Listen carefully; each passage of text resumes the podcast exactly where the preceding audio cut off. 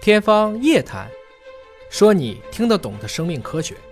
欢迎您关注今天的《天方夜谭》，我是向飞，为您请到的是华大基因的 CEO 尹烨老师。尹烨老师好。哎，向飞同学好，本节目在喜马拉雅独家播出。呃，最近热播的电视剧《倚天屠龙记》啊，其中有一段教武功的过程，张三丰教张无忌的武功，但是教完了之后呢，就问你说忘了多少啊？希望他把它全忘掉，忘掉招数之后，这功夫才算是学成了。嗯，但我们平常觉得说忘一个事儿应该是比记一个事儿要简单。嗯，但现在有一个最新的研究，嗯，原来忘记比记忆要消耗更多的脑力。那么这篇研究是发表在了《神经科学期刊》的杂志上。我们来解读解读啊，分什么事儿对吧？如果让你特别的忘掉特定的事儿，你做得到吗？就指定这个事儿，你非把它忘掉，你忘得掉吗？好像忘掉的都是不经意之间哎忘掉的。就是说，在《盗梦空间》里，那个当时问过，请你忘掉大象，嗯，你脑子里现在想的是什么？就是大象，所以这你让你忘啥这就是在加强。对，所以从理论上讲，想搓掉这个记忆其实更难，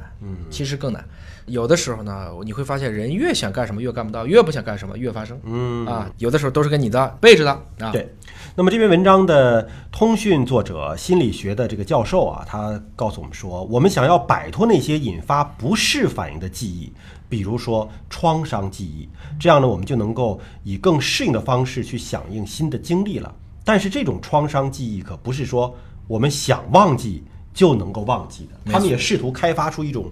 像教程之类的东西啊，辅助辅导大家把那些不愉快的记忆忘掉。对比如说有什么战争之后的这种创伤症，对吧？经对历过战争的场面想忘掉，对，能给我们从这个脑科学角度帮我们再解读解读。这个记忆的物质基础啊，到今天为止，大家依然还不是特别的清楚。我们最多是知道了它会在哪一个区。这个记忆本身呢，它并不是一个静态的过程，记忆其实是一个动态的过程。每天都发生很多的事儿，你不能什么都记得，对吧？对。但你不可能什么都忘了，所以呢，通常会经过我们的神经元之间的这种连接，或者说它的拓扑结构进行更新、变化和重组。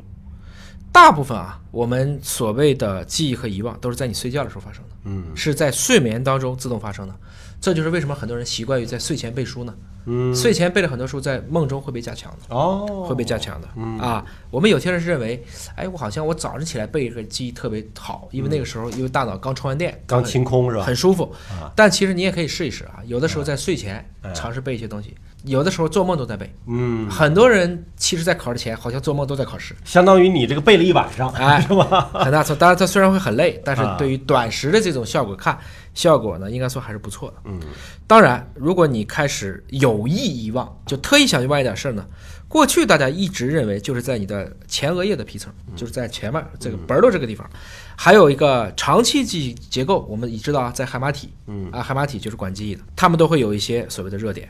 相反呢，今天的这个研究主要集中在了大脑的感觉和直觉的区域，是在腹侧斜叶皮层。嗯，还有呢，与复杂视觉记忆的表征相对应的一个活动模式。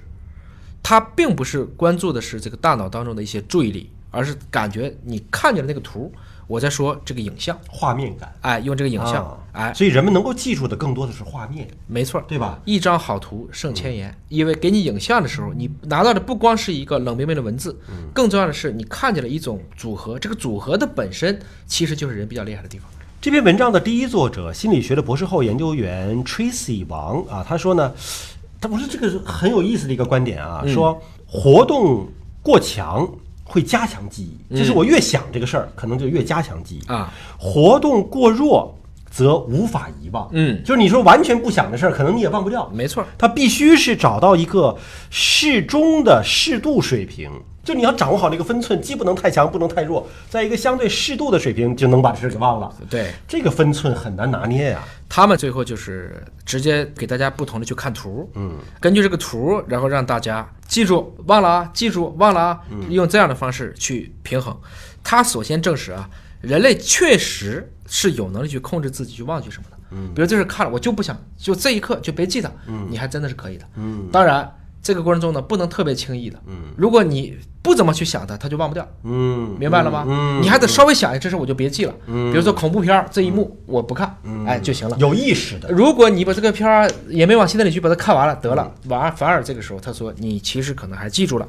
所以它这是一种选择性的遗忘，没错就是人本身啊，在心理学上讲说，有一种自己保护自己的一种应激的机制。嗯，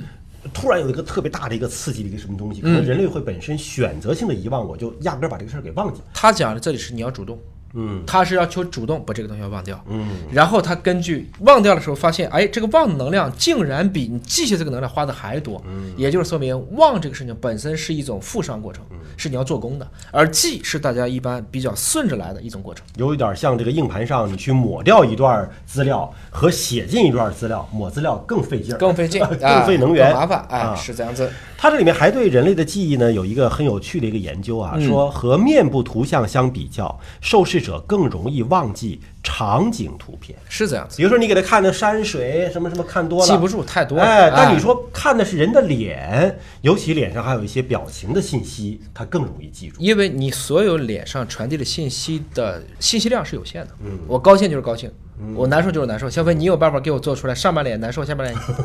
高兴的一个样子吗？你这在考验一个表演艺术家。